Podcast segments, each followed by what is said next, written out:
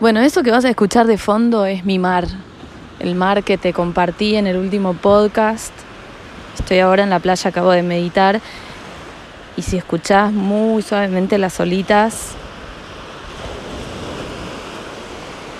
como rompen en la orilla, está lleno de brillos hermosos que tienen un diálogo maravilloso con el sol, con el agua, conectando los elementales, el sol, el agua, la tierra, el aire y nosotros.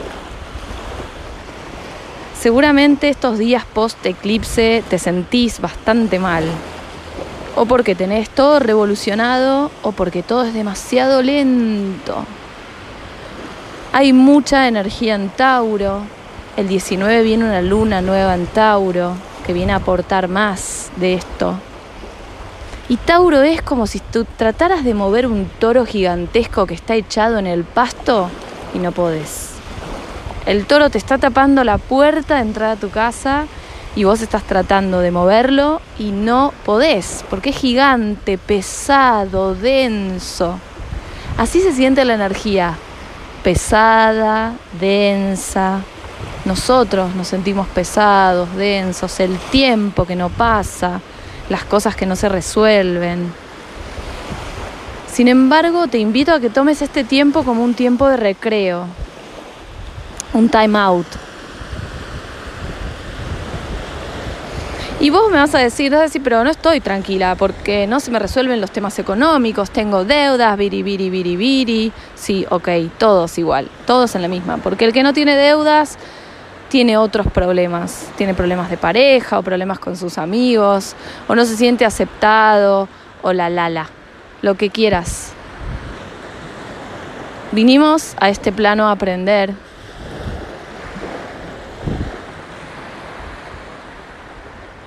Y ese aprendizaje involucra entender que los procesos llevan tiempo. Y te lo digo y es una de las cosas que más me cuesta aceptar.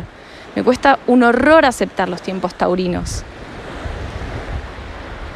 Me cuesta un horror aceptar la lentitud, la, invelocidad de respuesta en la vida en general.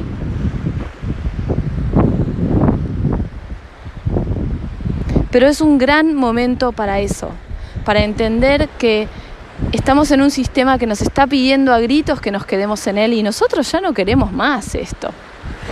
Entonces el sistema te va a poner a prueba y te va a tentar con eso que más te duele y con eso que más necesitas. Pero fíjate que te estoy hablando, necesidad. Entonces es un momento para preguntarnos si realmente necesitamos eso o no lo necesitamos. Porque por ahí estás persiguiendo una necesidad que no tenés en realidad.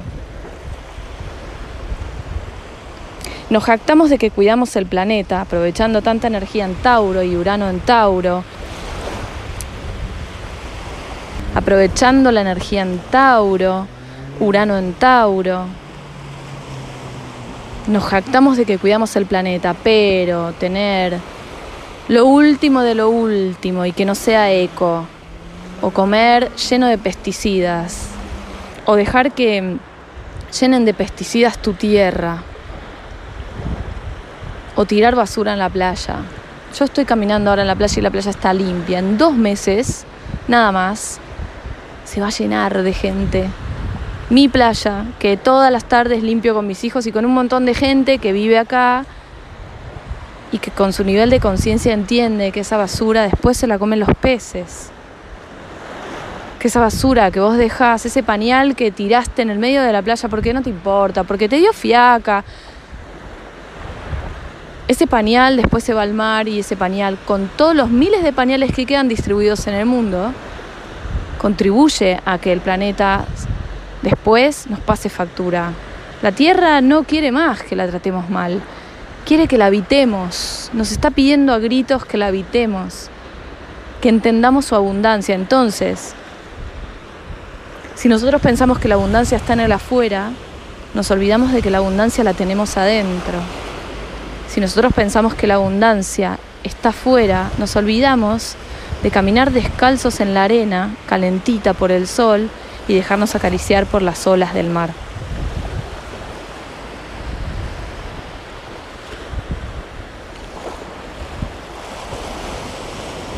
Eso que te estoy escribiendo es un recurso gratuito, no tenés que pagar absolutamente nada por hacerlo.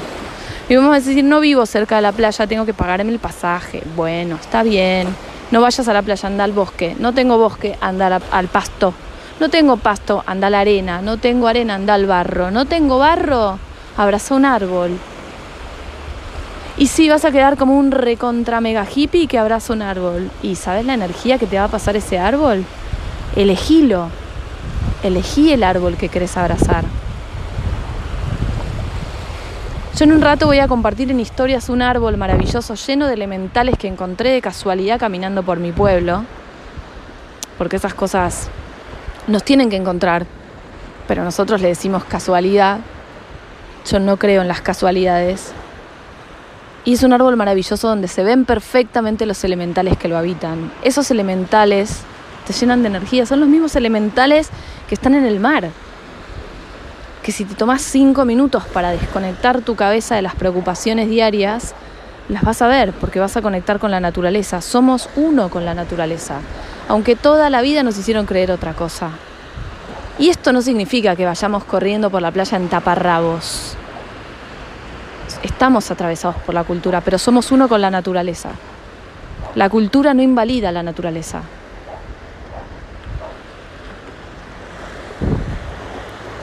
¿O no es parte de la cultura argentina las cataratas del Iguazú? El obelisco, el Amazonas en Brasil, el mar Mediterráneo en Europa. Es parte de la cultura. Entonces es con la cultura la naturaleza. Si querés ir con taparrabos, anda con taparrabos. Yo no te voy a decir que no lo hagas. Imagínate, yo estoy bajando código en el medio del mar. a mí no me importa. No te voy a decir lo que tenés que hacer. Pero sí, estaría bueno que te permitas conectar con el espíritu de la naturaleza, que es abundancia pura todo el tiempo y te lo está mostrando, aunque vos estás en medio de una selva de cemento tratando de pagar las deudas. Estás tan preocupado, preocupada por pagar las deudas que tenés, que estás todo el tiempo mirando para abajo y te olvidas de mirar para arriba. Arriba hay un cielo maravilloso, lleno de estrellas que estellan para vos, que hacen un show todas las noches para vos. A tu costado tenés gente que está ahí dispuesta a estar con vos, a transportarte si se te quedó el coche, a abrazarte si necesitas un abrazo, a darte calor y abrigo si te sentís desprotegido. La tierra es nuestro cobijo, la tierra es nuestro hogar. Nosotros somos nuestro cobijo, nosotros somos nuestro hogar. Nosotros somos abundantes y la tierra es abundante. Lo demás son figuritas que van a ir pasando por nuestra vida. El trabajo en el que estás, el auto que te compraste, el móvil que tenés. Entonces, y acá no estoy hablando de las relaciones, entonces, si los bienes materiales son figuritas que son intercambiables, pensar realmente cuál necesitas y cuál no. Cuando pases por al lado de una persona que está pidiendo en la calle, conmove tu alma y pregúntale qué necesita. A mí me pasó una vez, hace muchos años, en Argentina cuando salía de un trabajo. Le compré, en el afán de ayudar, le compré un desayuno, un café y no me acuerdo qué otra cosa más, a una persona que estaba pidiendo en la calle. Y me acuerdo de esa anécdota porque me trató súper mal el señor y me recontraputeó porque le había dado un café y él lo que quería era vino.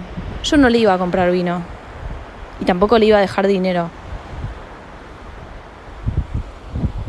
Pero eso me hizo darme cuenta de que a veces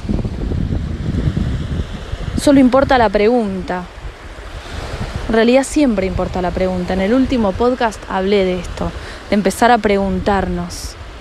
Entonces, como me pasó a mí con la persona que pedía el otro día en mi pueblo, que me quedé hablando y me contó su historia, y detrás de esa persona hay una historia, porque detrás de todos nosotros hay una historia, aún de esa compañera que te mira mal, o de, esa persona que, que te gosteó y desapareció de tu vida. Andás a ver qué le movilizaste, qué te movilizó. Todos tenemos historias, a todos nos movilizan cosas. La ley del espejo es mirarte a vos y tomar de los demás lo que te reflejan de vos mismo, para integrarlo, para crecer, para evolucionar.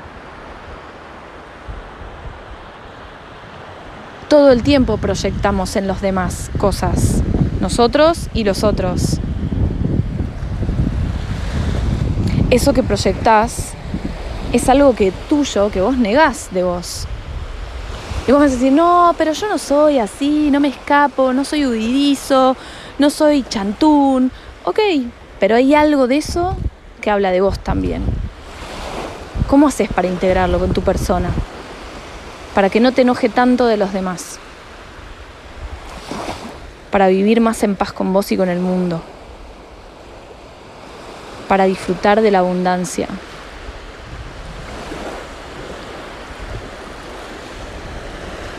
Como siempre, a mí me gusta pensar que no hay recetas mágicas. Entonces, por más que vos me compres una artesanía, no es que eso te va a hacer sanar per se. Por más que compres 250.000 cristales o cuarzos maestros, eso per se no sana. Lo que sana es el trabajo que uno hace consigo mismo, el nivel de conciencia que va adquiriendo progresivamente. El nivel de registro que tenés de vos y de los demás. Y de la naturaleza y de la abundancia. Que la vida está siendo en este momento, mientras vos estás preocupado porque nada avanza, la vida avanza igual.